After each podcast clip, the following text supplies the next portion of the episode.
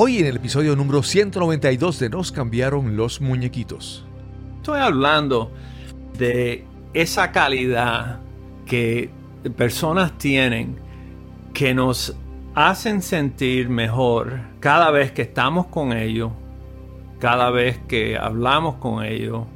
Y ellos eh, tienen una manera de mirar el mundo, de controlar sus emociones, de desarrollar lo que Dios le ha dado, cualquier cosa que ellos tienen, lo han mejorado. Y el efecto es tan positivo que yo decidí, no hay que, hay que eh, escribir de, de estas cosas. Mi nombre es Cristóbal Colón y esto es Nos cambiaron los muñequitos. Nos cambiaron los muñequitos. Nos cambiaron los muñequitos. Nos cambiaron los muñequitos. Nos cambiaron los muñequitos. Nos cambiaron los muñequitos. ¿Quiénes somos si no somos medidos por nuestro impacto en los demás? Eso es lo que somos no somos quienes decimos ser, no somos quienes queremos ser, somos la suma de la influencia y el impacto que tenemos durante nuestras vidas en las vidas de los demás. Con estas palabras del famoso científico Carl Sagan, te doy la bienvenida a este nuevo episodio de Nos cambiaron los muñequitos. Gracias por acompañarnos y esperamos que esta nueva conversación te sirva de inspiración y aprendizaje. Este pensamiento de Carl Sagan es uno de los favoritos de nuestro invitado de hoy. Me llamo Joe Navarro y por 25 años yo era un agente especial del FBI y la área mía de especialización era contrainteligencia y también el estudio de la comunicación no, no verbal. Bueno, ¿y cómo empiezo a hablarte de nuestro invitado de hoy? Pues te diré que Joe Navarro es el autor de al menos 14 libros y el más reciente, Be Exceptional, es el que nos trae a conversar hoy. Este libro es el resultado de años de investigación y miles de entrevistas y nos presenta las cinco características que diferencian a las personas extraordinarias. Por 25 años, Navarro fue agente especial del FBI y se especializó en contrainteligencia y evaluación del comportamiento. Posterior a su carrera en el gobierno, Navarro se ha convertido en un experto reconocido internacionalmente como consultor y educador en el área de comunicación no verbal y lenguaje corporal. Fácilmente hubiera estado tres horas conversando sin parar con Joe Navarro por todo su conocimiento y las historias espectaculares que tiene para contar. Pero obviamente no puedo abusar de esta bendición, de esta gran oportunidad de conversar con alguien que admiro y respeto. Ese es el episodio número 192 y conversamos con Joe Navarro. Para mí, una de las grandes bendiciones del podcast es poder tener este tipo de conversación.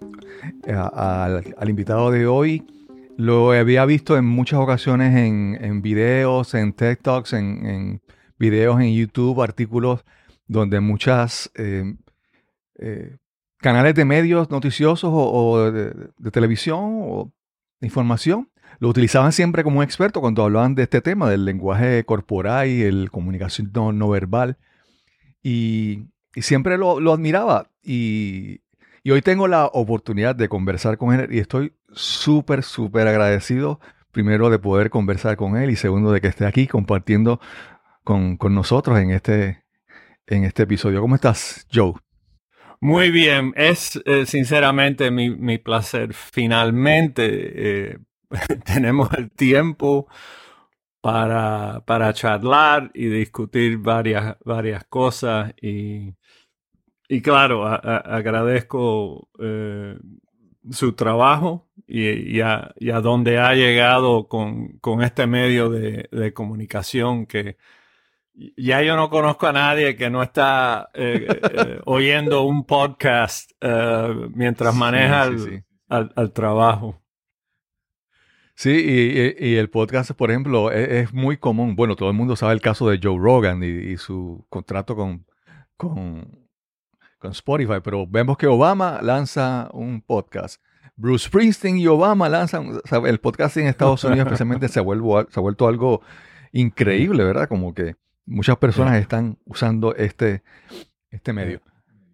Pero tú sabes, la- mejor cosa de, de los podcasts es cuando puedes oír la- las ideas de muchas personas. A mí hay, hay muchas personalidades eh, que, eh, que tienen un podcast, pero siempre se oye la misma cosa, la misma queja, la, siempre están hablando de los, de los mismos eh, enemigos o, o de las mismas uh, frutas de, de su obsesión.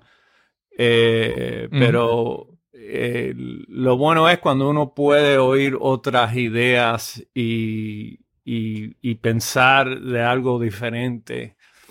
Y, y conocer a, a otras personas, otra, a otras personalidades.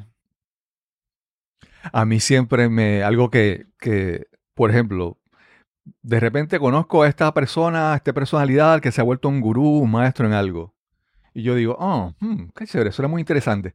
Déjame ver qué dicen los, detrac- los detractores de él. Y busco personas que opinan en contra de él, ¿verdad? Entonces es bueno siempre, esa, y esa es la ventaja de, de- de la comunicación, el Internet y todos los medios que tenemos ahora, que podemos ver información, por ejemplo, si ahora vemos información de, de que está ocurriendo en Ucrania acá, pues podemos ver la, cómo lo está cubriendo, digamos, la BBC en, en Inglaterra, cómo lo está cubriendo. Podemos buscar información de diferentes medios Sí, y tener una tratar de tener una, una opinión un poco más balanceada. sí. Joe, háblanos un poco sobre, tu, sobre tus inicios, dónde naciste, eh, cómo te criaste. Bueno, yo nací en, en Cienfuegos, eh, eh, Cuba, en el ah, año 53. Y nosotros, eh, mi mamá y mi papá trabajaban para la eh, compañía eléctrica.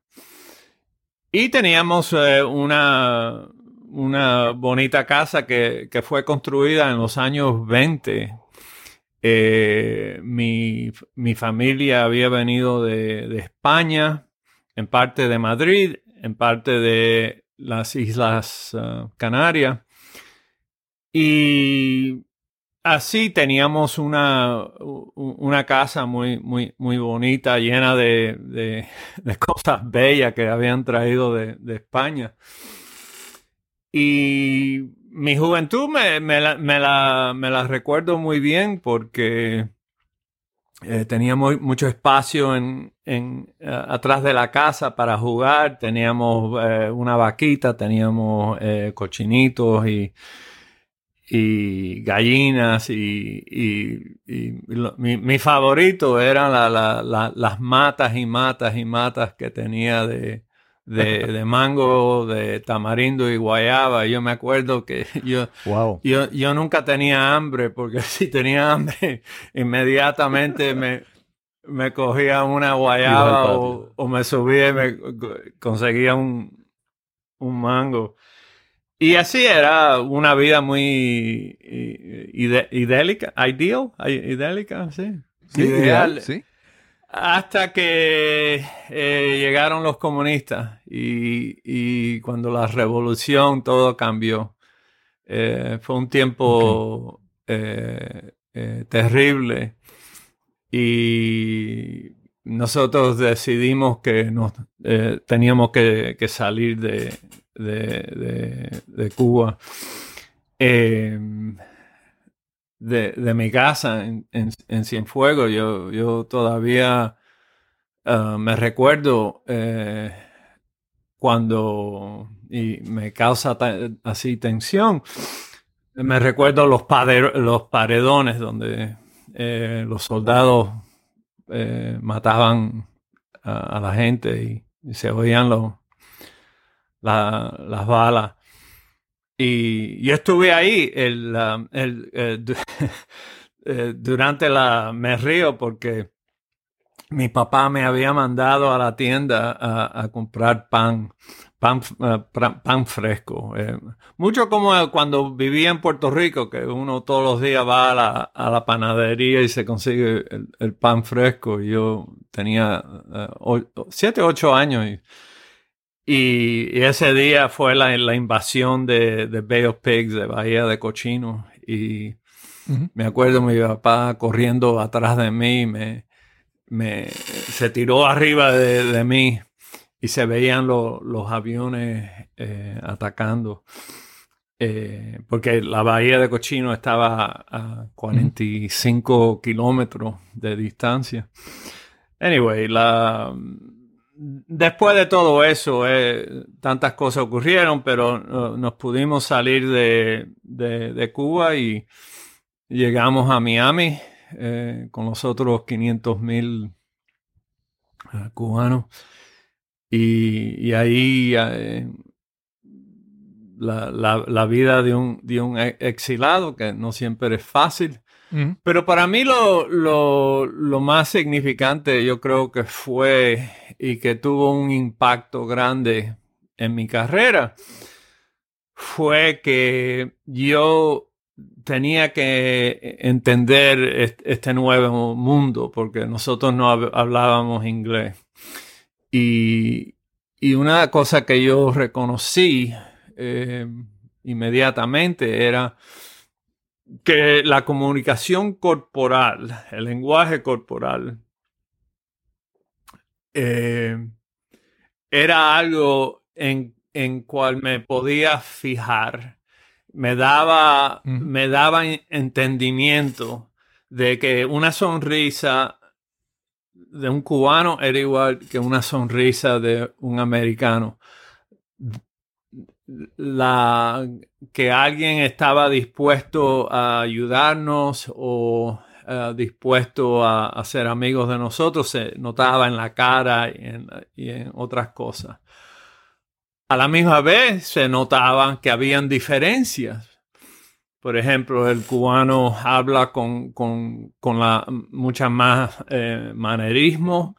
Eh, cuando se hablan uno a otro, se paran mucho como el boricua, donde eh, se, tienen, se tocan más, se, se hablan en, en, en menos distancia que el americano eh, prefiere más distancia. Entonces empecé a notar las diferencias y esas diferencias, eh, claro, son cultural, pero es, eh, esa necesidad de aprender el nuevo, este nuevo país me ayudó mucho porque para mí era como una, una buena obsesión en cual yo eh, empecé a aprender la significancia no solo de la cara, pero la postura cuando personas se giran el cuerpo en una dirección o la otra, eh, la velocidad en, en, cual una persona está dispuesta a asistir a otra, porque eso nos enseña eh, cuánto, cuánto interés ellos sinceramente tienen y hasta eh, las, las cosas que se pueden conocer con, con, con los pies. Yo estudié en así, eh, elementary school, high school en, en, la Florida, pero entonces fui a estudiar um, a, Brigham Young University porque ellos estaban interesados en, eh, yo, Perdona que te interrumpa antes de. Sí. Perdona que te interrumpa antes de continuar con la parte universitaria, porque es que yo he leído, he escuchado un episodio muy importante en tu vida que yo pienso que cambió. Y es que en algún momento tú tenías aspiraciones deportivas. Tú querías ser, creo, eh, deportista y esperabas entrar a la universidad como con una beca deportiva pero hubo un incidente en tu vida que, que, afectó eso. A ver si nos puedes hablar un poco sobre ese, sobre ese incidente en tu vida. Ese pequeño incidente. Eh, sí, yo, yo, yo eh, eh, tú sabes, es, todo en la genética. Yo corría rápido, jugué fútbol en Hialeah, fui un All-Star Defensive End y varias universidades estaban interesadas en, traerme a, los varios universidades. Había re recibido 23 scholarships o, ofertas de, scholarship. Pero yo estaba trabajando eh, en una tienda que ya no existe, que se llama Richard's Department Store. Y, en esa noche, eh, trabajando, habían entrado dos hombres a robar la tienda robaron la tienda en la parte de atrás. Imagínate que era como un Sears, se vendía de todo. Eh, juguetes, ropa, eh, inmenso, inmenso. y robaron en la parte de atrás donde se mantenía el, dinero. cuando ellos acababan, acabaron de, robar, yo no sé por qué, pero el, el gerente me llama por el teléfono y me dice, eh, a lo mejor pensaba que como yo era atleta, que yo podía hacer cosas mágicas, pero me dice, oye, para esos dos que, que, que, me acaban, nos acaban de robar aquí. Y yo sin pensar, claro, si, si alguien me, me hace esa pregunta hoy en día, yo hubiera dicho, eh, no por nada, pero ¿qué te pasa a ti? Tú no, tú, porque tú no lo haces. Eh, pero cuando uno tiene 17 años, eh, uno no, no, está pensando con el, el, cerebro de, de, un adulto. Y pues sí, eh, los perseguí, pero al, al, alcanzarme a unos de ellos, ellos habían usado una, una, navaja, una cuchilla, y uno de ellos se viró y me atacó varias veces, tratando de de, me imagino, matarme. Pero yo me pude girar y, y solo eh, eh se enganchó, eh, me pudo eh, meter la puñalada dos veces en el brazo, pero sinceramente destruyó los, los músculos, el, el, bíceps, el tríceps, la axila, los nervios. Y entonces estuve en el hospital un mes y, ahí fue cuando el mundo cambió porque la, las universidades, me, en esos tiempos no había internet, pero eh, eh, supieron que algo había pasado, empezaron a llamar a mi mamá y, you know, perdone, pero vamos a tener que quitar la, la oferta de, yo tenía oferta a la Universidad de Columbia University, Valdosta University, Universidad de Miami, eh, varias eh, universidades eh, significantes. Y, y finalmente había mucho daño al, brazo. Había no, no, podía tocar, no, no, tenía sentido en los dedos por el nervio, varias cosas. Pero eh, la universidad de, de, Brigham Young University, ellos habían tenido un, eh, un eh, no, sé, cómo se dice, un scout, una... y, él me había visto jugar. Y él y, lo que a ellos le interesaba era mi, mi velocidad, no mi, lo que yo pesaba, porque yo pesaba 180 pero para jugar defensive back, ellos querían a alguien que podía correr rápido. Y, y ellos me dijeron, bueno, el famoso eh, coach, la Bell Edwards, él, ya eh, eh, se murió, pero un tremendo coach en, en, Brigham Young University, uno de los mejores coaches que, que existía, me dijo, mira, vamos a hacer esto. Tú ven a la universidad vamos a no dejar que esto te, te destruye tu, tu, tu, potencial. Vamos a ver en los próximos tres meses lo que va a pasar.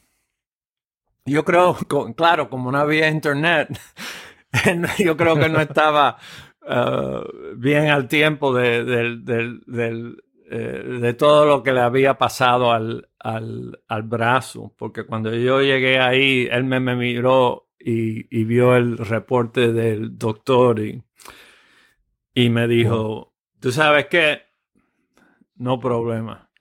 Yo quiero que te viste, ponte así, me pusieron en Hillman Halls, donde estaban todos los atletas, eh, quiero que me trató como un atleta, ven y, vamos a, tratar, quiero verte corriendo, si puedes y eso, pero sinceramente yo todavía estaba eh, sufriendo de la, del dolor, no podía eh, moverme muy bien.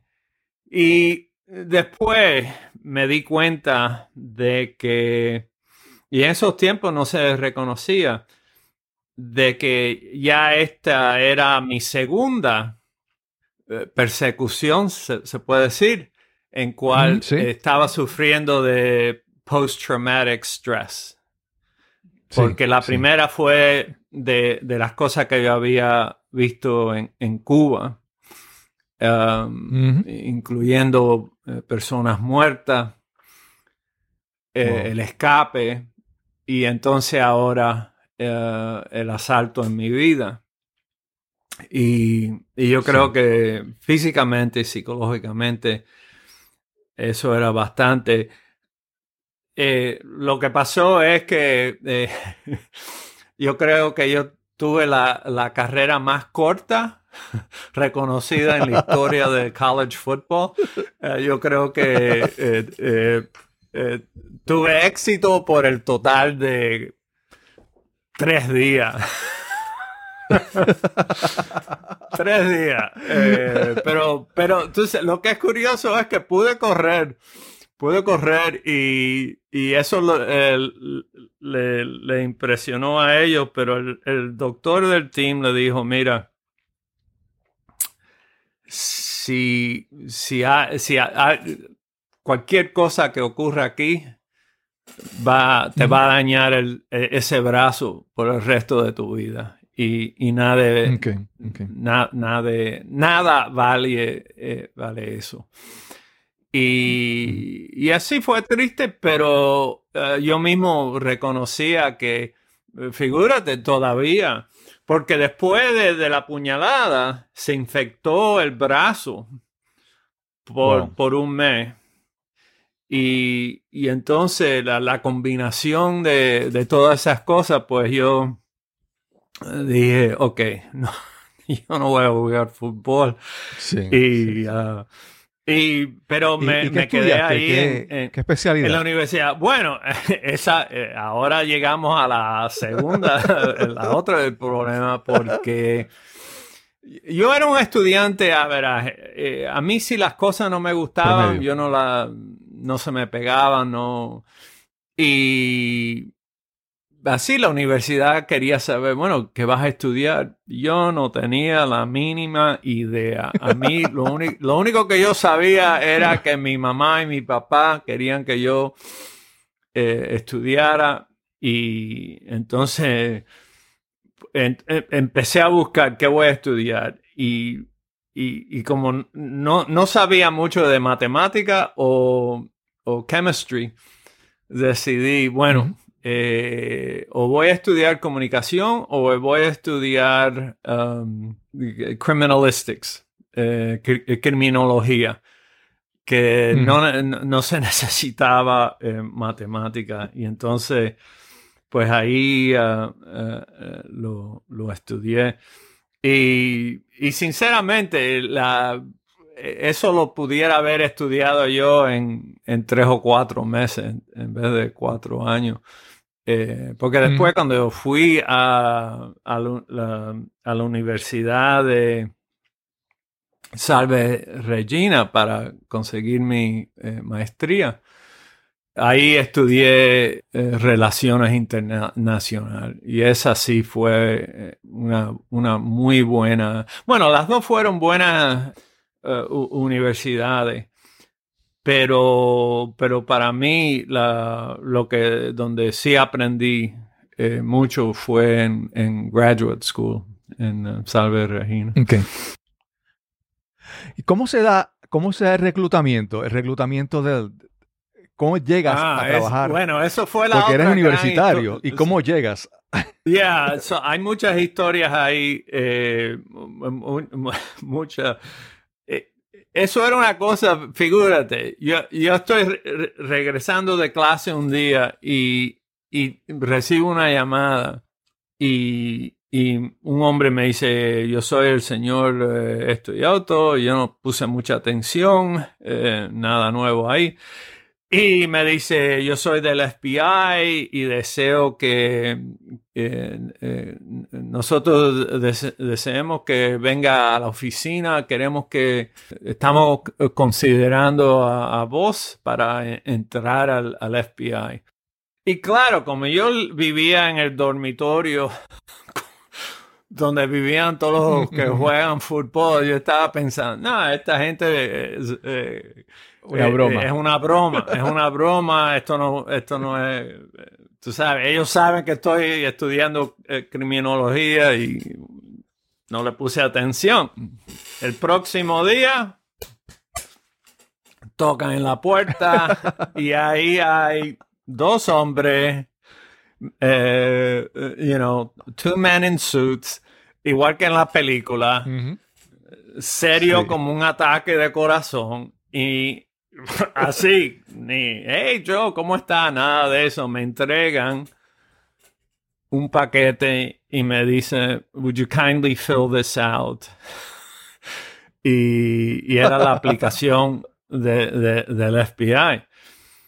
Y Así yo, yo- figúrate, yo le dije, "Ey, eh, te lo, se lo agradezco porque nosotros éramos humildes, figúrate, mi, mi mamá y mi papá, que habían tenido un buen trabajo en Cuba, ahora estaban trabajando eh, de meseros, waiters y waitresses en, Wow. en los hoteles en Miami Beach, en el Duville, en el Fontainebleau, en el Carilón, donde yo también trabajé sin pena porque me encantó. Pe- Pero... Eh, Entonces, figura una oferta de, de un trabajo fantástico. Pero eh, lo que ocurrió es, yo, yo lo llené y claro, eh, ha- había muchas cosas que yo con- no conocía porque la, la aplicación del FBI es, es increíble. eh. Ellos requieren información de, eh, llegando al nacimiento de, de los abuelos y bisabuelos. Entonces tenía que conseguir Wow. datos de, de España, de, de las Islas Canarias, que en esos tiempos no eran fácil, habían que mandar Claro, eh, claro. telegramas y eso. Pero al final se lleno la, eh, el, el material y lo entrego y ellos realizan, oh, tú, tú solo tienes 22 años. Eh, ¿Sí?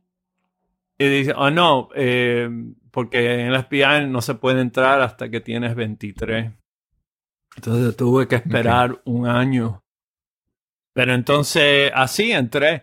Y, ah, eh, fue una cosa muy, muy extraña, muy cu- curiosa, porque eh, yo soy el- el- la única persona que conozco del FBI que, que, que es- eso ocurrió así. Normalmente uno va a la oficina del FBI y le dice que está interesado en, la aplicación, que quiere ser FBI agent. Eso nunca ocurrió conmigo. Ellos me, eh, no sé de, de dónde, quién, quién, quién, le, quién era el informante, eh, pero alguien Claro. me, me entregó la información a ellos y eh, doy las gracias porque tuve una, una buena carrera. Es una institución en, en cual estás rodeado con muy buena gente y claro, fantástico en- entrenamiento. Así Sí, que sí. Per- perdona que te interrumpa, pero en tu incidente a los 17 años, cuando resultaste herido, eh, recibiste una carta del presidente Nixon. O sea, o sea que, tu, Ah, sí, que tu, es- tu caso salió en las noticias y obviamente ya hubo exposición. Si, si, si recibiste una carta del presidente, alguien vio tu noticia y, y te recibiste Sí. esa. Eh, eh, eh, me impresiona, Cristóbal, cuánto tú sabes de mí que se me ha olvidado. tienes razón. el presidente Nixon, alguien se lo dijo que, que había ocurrido así, que yo había tratado de, de, con 17 años de parar a estos dos hombres que estaban robando la, la tienda y, él, eh, así, en, dos o tres semanas, es algo increíble. Wow. Eh, personalmente mandó una carta eh, que todavía la tengo, bella, en que, así, yo creo que para mi mamá fue algo increíble, dándome gracias. Yo imagino a todos los, tu mamá enseñándole la carta a todos los vecinos, a todos. Ah, no, a todo el mundo. algo grandísimo. a todo el mundo se le enseñaba, mira, mi Pepito, eh, hablando, eh, no, y él, así, digan lo que digan de, él, pero él fue muy decente conmigo, me, me, dijo que eh, la nación me daba gracias por el, el esfuerzo heroico, que ojalá eh, me, mejoraba y, y todas cosas eh, buenas así. Y claro, para mí, en esos momentos, yo, ni en ese momento, ni en cualquier otro momento, me sentí que yo era un, un héroe, porque de cierta manera había fallado, porque así traté de parar a, los, a los que habían robado, pero al final eh, no fui yo quien los paró. Ellos se pudieron escapar, se escaparon con el dinero. Y, y, claro, yo siempre estaba pensando de que todo esto iba a causar problemas para mi familia. Porque inmediatamente, e, esa misma noche en el hospital, cuando mi mamá llegó, yo estaba pensando que eh, yo no iba a poder ir a la universidad y eso era algo que ella quería. Así que para mí no, no, no fue algo eh, así que en, que en, esos momentos yo, yo pensé, oh, eh, nada de héroe.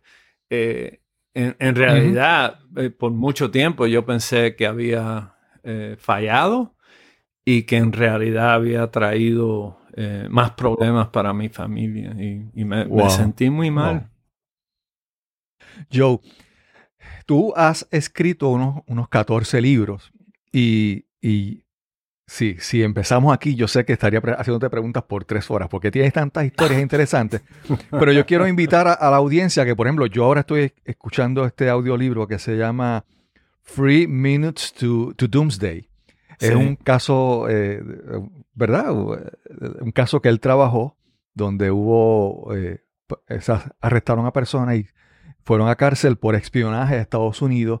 Y es súper interesante porque eh, ahí puedes conocer un poco más de la trayectoria de Joe en el FBI, cómo se hace una investigación, muchas cosas de, su vida, que es parte, ¿verdad? Que si empezamos a hablar del FBI y tu historia, aparte de que es súper interesante, ¿verdad? Estaríamos ahí tres horas. Pero, ¿verdad? Eh, eh, quiero invitar a la audiencia a que revisiten, eh, busquen tus libros y especialmente ese, ese me encanta. Yo no sé por qué todavía no han hecho una película o una serie en Netflix de, ese libro.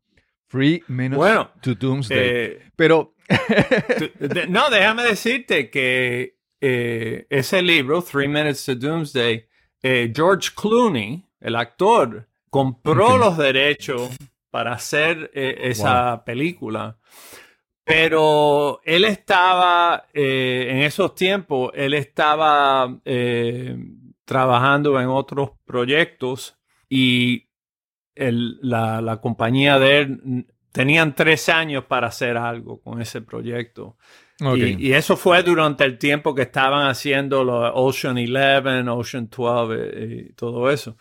Y entonces los derechos eh, pasaron. Eh, es posible, es posible que ahora con las cosas que están ocurriendo con, con Rusia y eso Sí, se, sí, sí. se puede formular en, en una serie o un- una película. Pero es una, es, es una verdadera historia de el, el caso. eh, no sé, era grande, porque al final arrestamos ocho espías.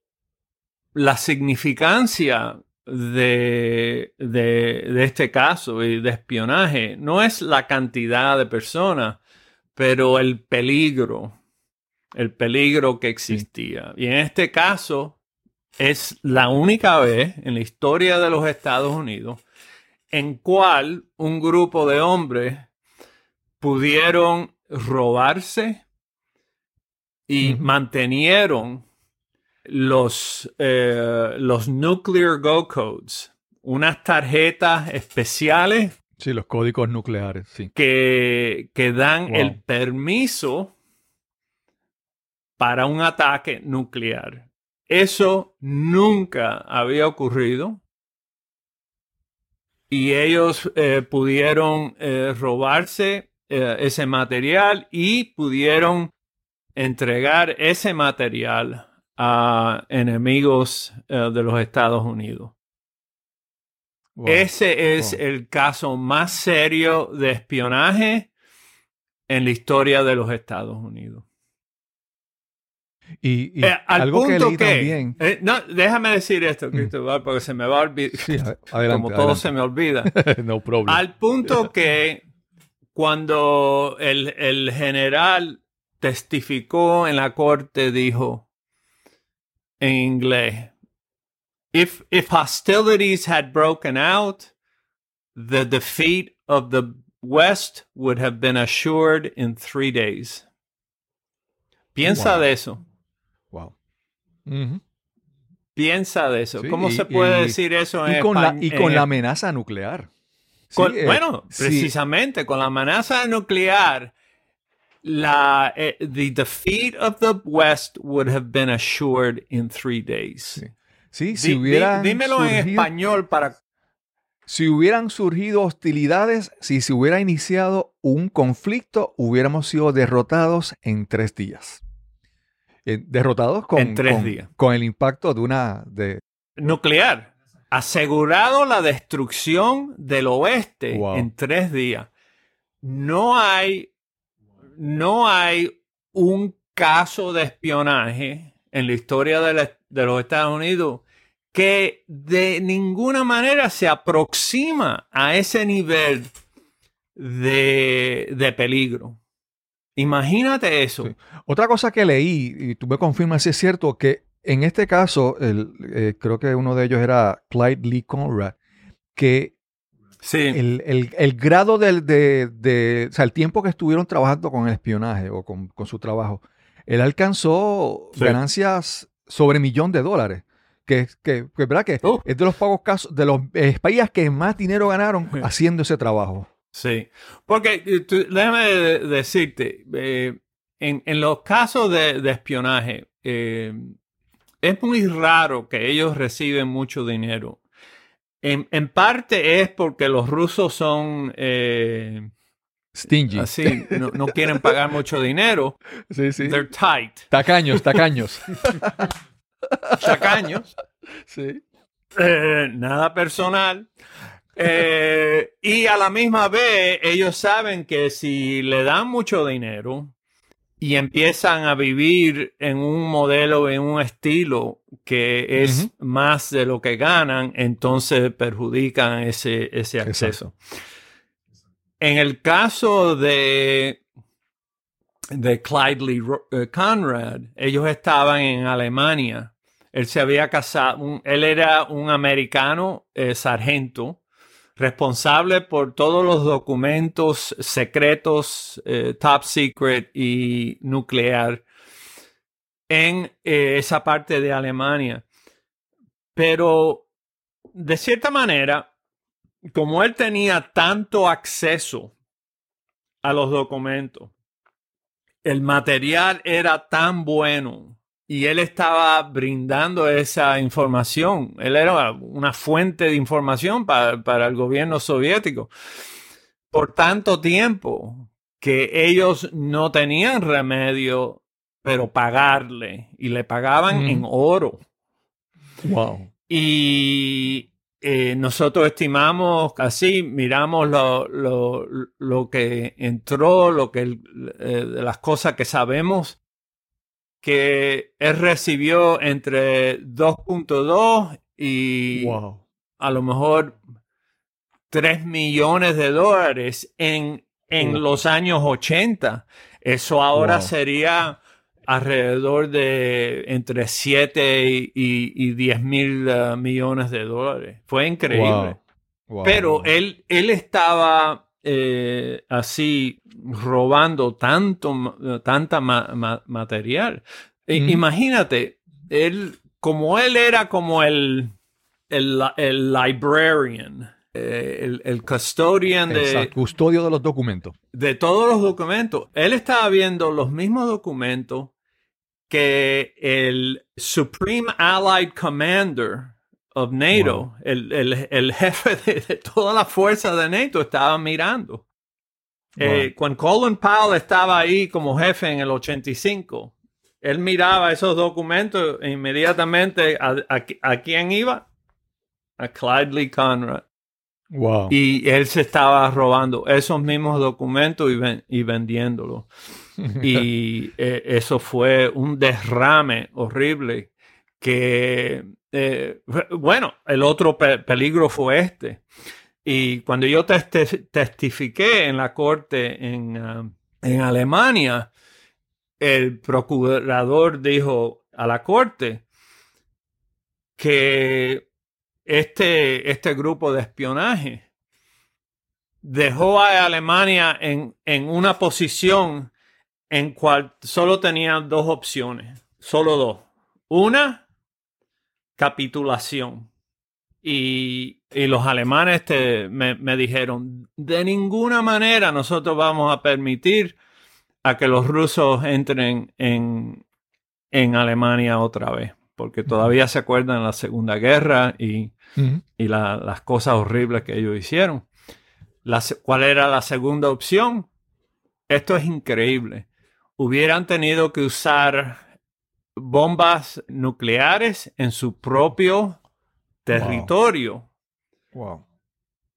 para que las fuerzas, eh, co- como estamos viendo ahora en, en Ucrania, que vienen con tanques, para que no pudieran entrar, hubieran usado bombas atómicas en Alemania propia para crear craters, Ujú. Sí, cráteres. eh, huecos inmensos por cuales las fuerzas no pudieran cruzar. Dos Sí, opciones. Wow. Eso increíble, está en el récord de, de ese caso. Increíble. Fue ese, e- ese caso, tú sabes, uno, uno ve en la televisión, lo- lo- en las películas, el FBI, las investigaciones, y todo se Sí. resuelve en una hora, una hora y media. Eh, yo trabajé ese caso por 10 años. Por Ok, 10 años ok. tra- trabajé ese caso. Y, Joe.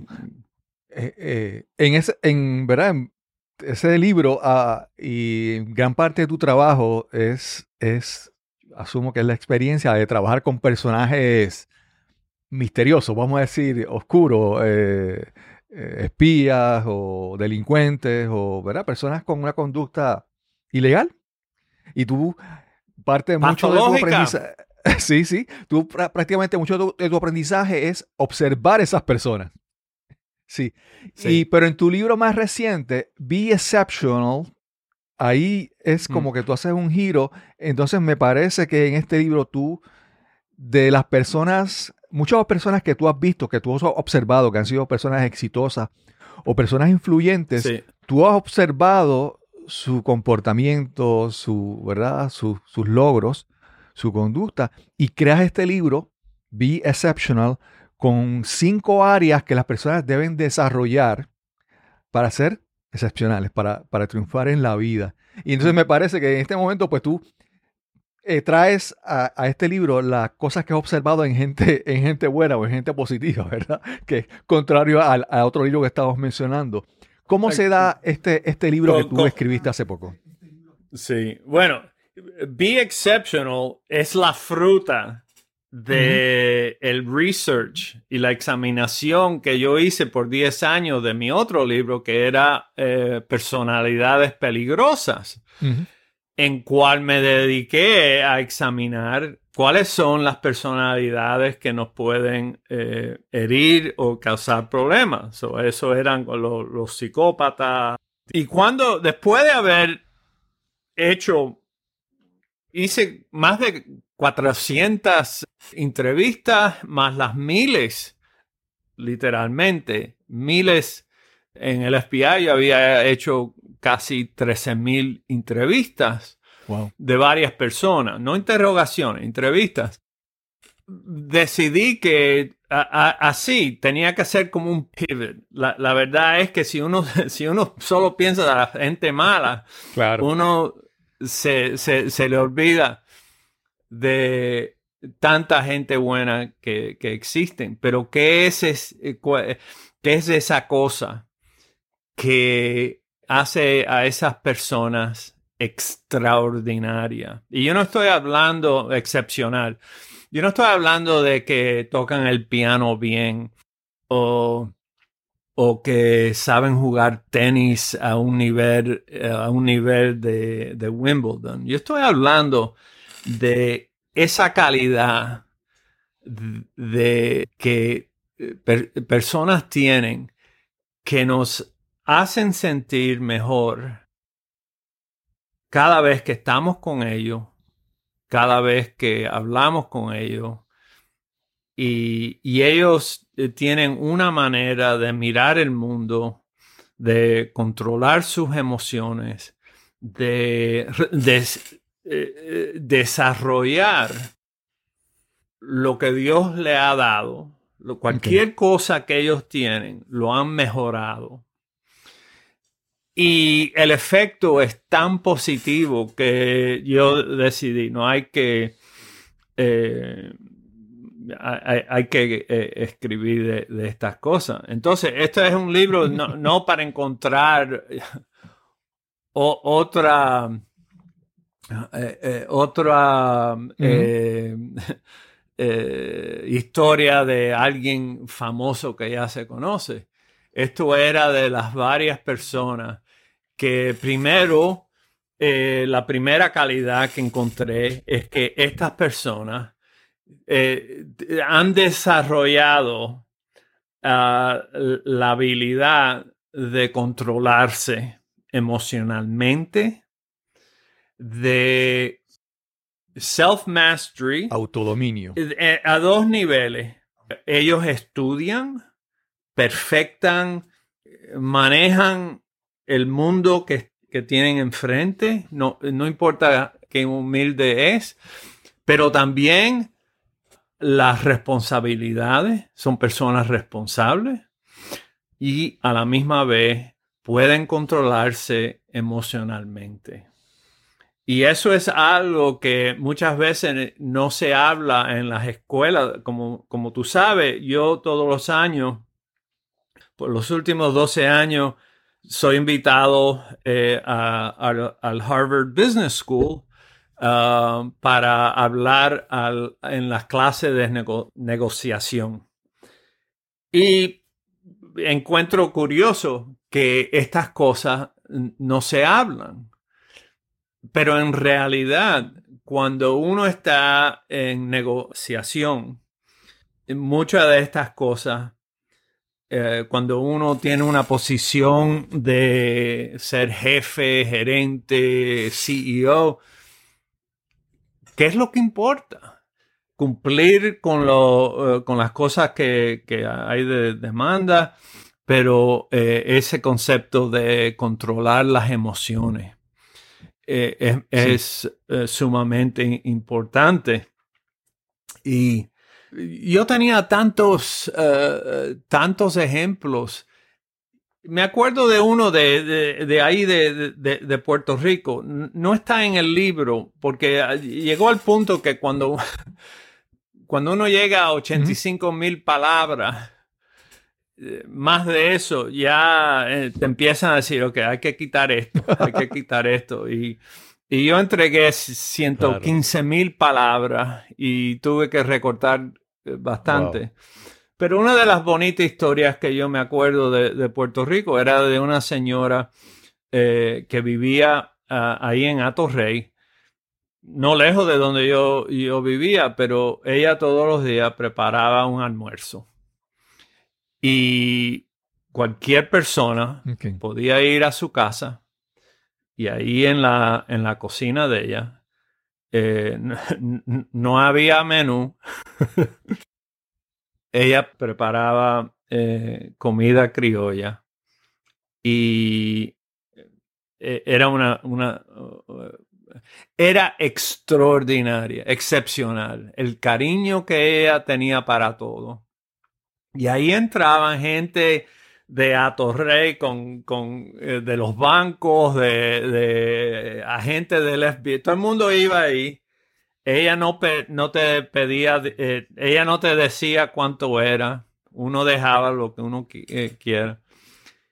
Y había creado un environment, un mundo en cual todo el mundo se sentía confortable, nosotros la estábamos, eh, claro, la estábamos ayudando, nunca se discutió el dinero, pero el, el, amor, el cariño, el, trabajo, para mí eso era una persona excepcional. Y, y, por ejemplo, alguien me preguntó, pero yo, pues, eh, tú sabes, en tu libro tú, dices que eh, Leonardo da Vinci no, no era eh, excepcional. No era excepcional en, lo que era más importante. El, así, nadie pintaba como Leonardo da Vinci, pero hay que acordarse que él muchas veces no cumplía con los contratos. Y ah, se saben que hay más de cinco o seis contratos que él nunca cumplió. Si, él, hace eso aquí en Miami en este día, él hubiera sido arrestado. Oye, no por nada, pero te dimos el dinero y ¿a dónde tú vas? Porque ¿dónde está el, dónde está la eh, eh, así, no cumplía, se llevaba el dinero. Y ese es el punto, de que personas excepcionales siempre cumplen con sus responsabilidades. Y no importa eh, si son humildes o, no. La otra cosa que ellos siempre tenían o tienen es que son muy buenos eh, observando el mundo. ¿Cuáles son las necesidades de otro? ¿Qué necesitan? Eh, eh, si alguien está sufriendo o no se siente bien, inmediatamente pueden reconocer que algo está ocurriendo y comunican muy bien que están interesados y están dispuestos a dar eh, asistencia. Eso es excepcional. ¿Cuánta gente son así? Eh, ojalá en su familia han conocido personas así, pero mira alrededor del mundo cuántas personas son indiferentes y, no le dan atención a, otros, no responden. Eh, yo he trabajado con, eh, con jefes en cuales ellos entran a una oficina inmediatamente, no, hoy vamos a hacer esto y lo otro, y, no, ni, ni dan un segundo para analizar que estos agentes han trabajado dos días sin dormir, que este agente eh, eh, está sufriendo emocionalmente por cosas que han ocurrido, otras cosas y son eh, así, están artificialmente ciegos al, mundo alrededor. Esas personas no son excepcionales. Y una de las cosas que yo, yo doy 40 presentaciones alrededor del mundo todos los años. En el último dos años no, lo hemos hecho virtualmente, pero yo he estado en China, eh, muchas veces en Sudamérica, Europa, todas partes del mundo. Y yo siempre pregunto eh, de, los grupos, ¿quién, ¿quién, aquí quiere ser averaje? Who wants to be average? ¿Eh? Nadie, nadie saca la mano y dice, sí, yo quiero ser mediocre. y yo digo, ok, ¿quién quiere ser excepcional? Ah, no, no, no, todo el mundo, por eso estamos aquí, queremos ser excepcional. Muy bien. ¿Y cómo vas a, cómo vas a, lograr eso? Eh, bueno, vamos a trabajar más duro. No, eso no es. Eh, voy a leer más libros. Ah, no, eso no. Ah, no saben, no tienen la mínima idea de cómo lograr ser excepcional. Y por eso fue que escribí el libro Be Exceptional. Porque nadie, y estas son personas bien educadas, inteligentes, no sabían contestar la respuesta. No tenían el concepto de si yo hago estas cosas, si yo tengo esta maestría sobre, sobre mis emociones y mi, educación, que yo puedo orquestar algo más grande que yo mismo, si yo tengo el poder de observar las necesidades y lo que las personas le tienen miedo, si yo puedo comunicarme verbal y no verbal con más eficiencia, si yo puedo tomar acción más rápida, pero más prosocial. Y si siempre me acuerdo que lo más importante que todos los eh, humanos desean no es perfección, es lo que yo llamo psychological comfort. De, tener ese... Sí, esa comodidad psicológica, ese confort psicológico. Eh, como, eh, tener, tener comodidad psicológica es lo más importante. ¿Por qué, ¿Por qué nos ponemos la... Por eso es que ponemos la, la música que, que, que, preferemos. Por eso nos acostamos a, afuera en el sol para ser confortable psicológicamente. Eso es lo más poderoso. Joe, como quiero hacerte esta pregunta. Mira, esto de la comodidad psicológica, este confort psicológico, el psychological comfort, a veces, mira, te voy a dar un ejemplo. En Estados Unidos se ha, se ha, dado, se ha vuelto famoso este estereotipo, ¿verdad? Este personaje que le llaman la, Karen, ¿verdad? Estas personas que llegan a un sitio y exigen, ¿verdad? Y a veces quiero que me hable sobre muchas personas que buscan su comodidad psicológica solamente, pero yo no sé si tú cuando hablas de eh, eh, comodidad psicológica te refieres a mi comodidad o también asegurarme de que las personas, por ejemplo, yo converso contigo, que tú también te sientas cómodo conmigo. Y quiero que me hables un poco sobre ese balance, buscar comodidad para mí o también buscar comodidad para las personas con las que yo interactúo. Sí, buena pregunta. La, comodidad psicológica eh, eh, eh, tiene dos partes, porque en una es lo que nosotros las lo que nosotros preferemos, ¿no? Por ejemplo, cuando yo hablo con extranjeros, con alguien que desconozco, en parte por mi entrenamiento del FBI. Yo no quiero, aunque soy cubano, yo no quiero que se paguen, se, se, se, peguen muy, muy cerca a mí. Yo quiero mantener por lo menos tres pies y yo quiero ver las manos siempre. Ok. okay. Si yo no veo las manos, yo voy a tener eh, psychological discomfort. Voy a estar preocupado porque yo sé que lo que puede ocurrir en un instante. ¿Ok? Entonces, so, hay ese efecto. Hay personas que, que le gustan cuando la otra persona le habla rápido y hay otras cuando le, le, hablan despacio. Ok, eso es eh, preferencia.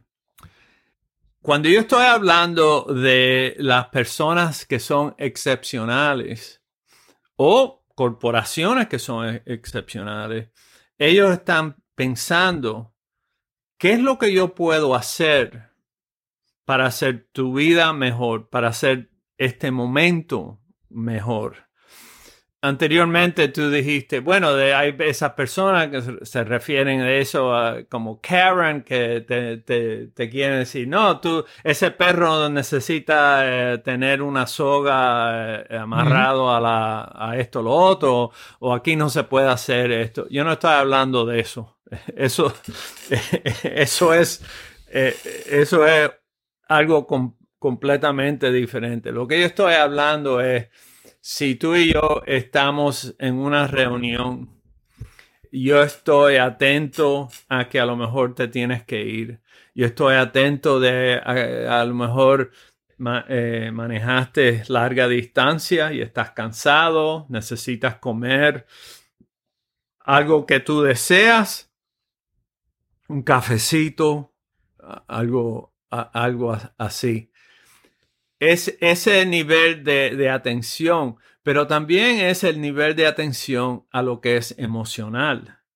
Muchas veces uno piensa que lo más importante es lo que la persona está pensando, cuando en realidad, si uno entiende el cerebro, lo más importante es atender a lo que es emocional, porque en la evolución del humano, ¿ok?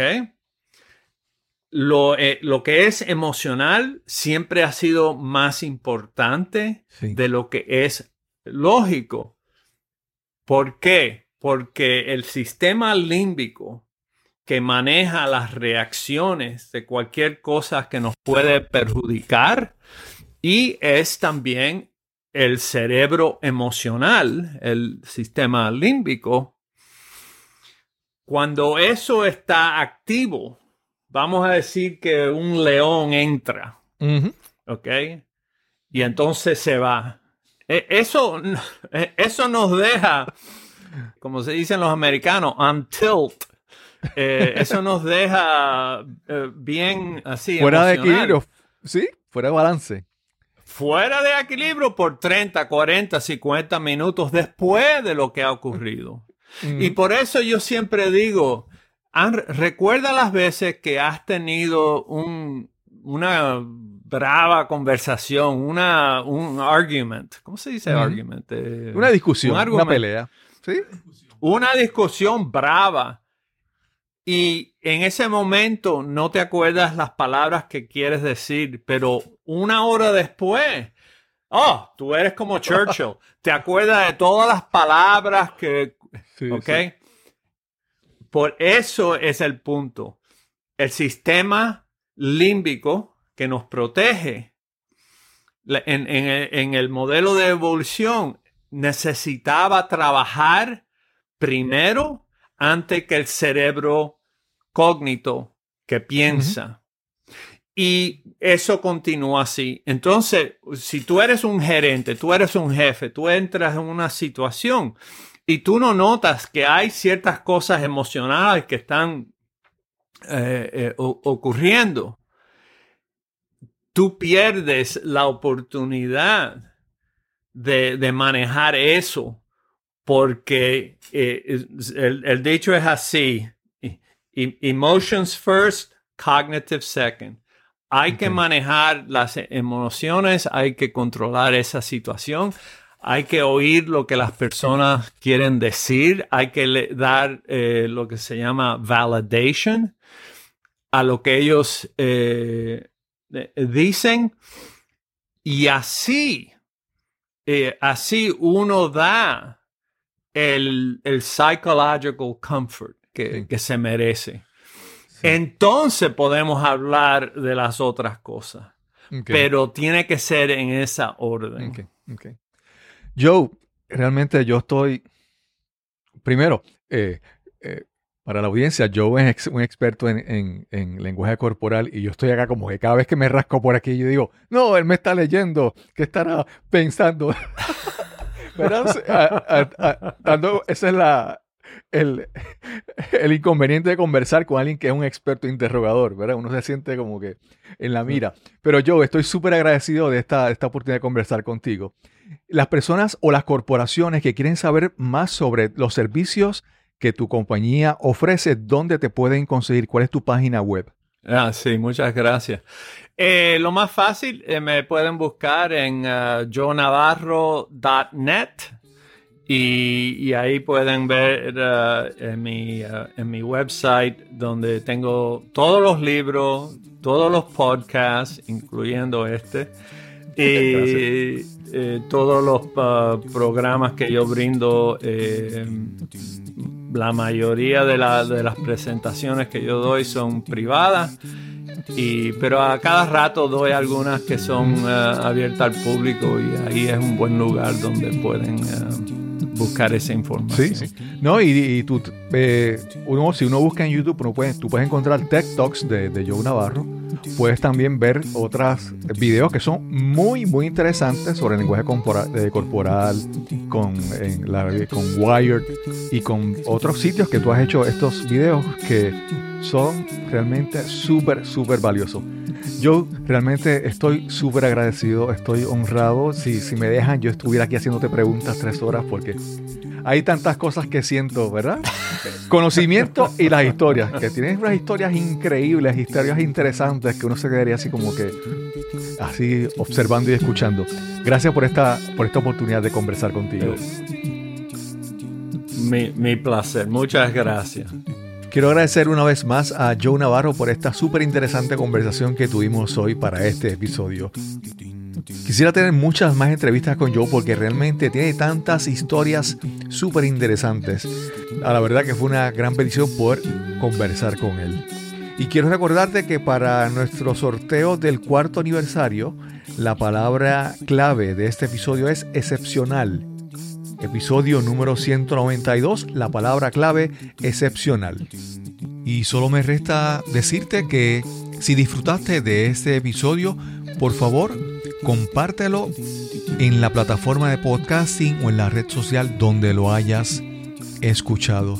Este podcast es completamente gratuito. El precio es que lo compartas y riegues la voz con tus amigos y seres queridos. Y sin más que añadir, nos encontraremos entonces en el próximo episodio de Nos cambiaron los muñequitos. Hasta la próxima.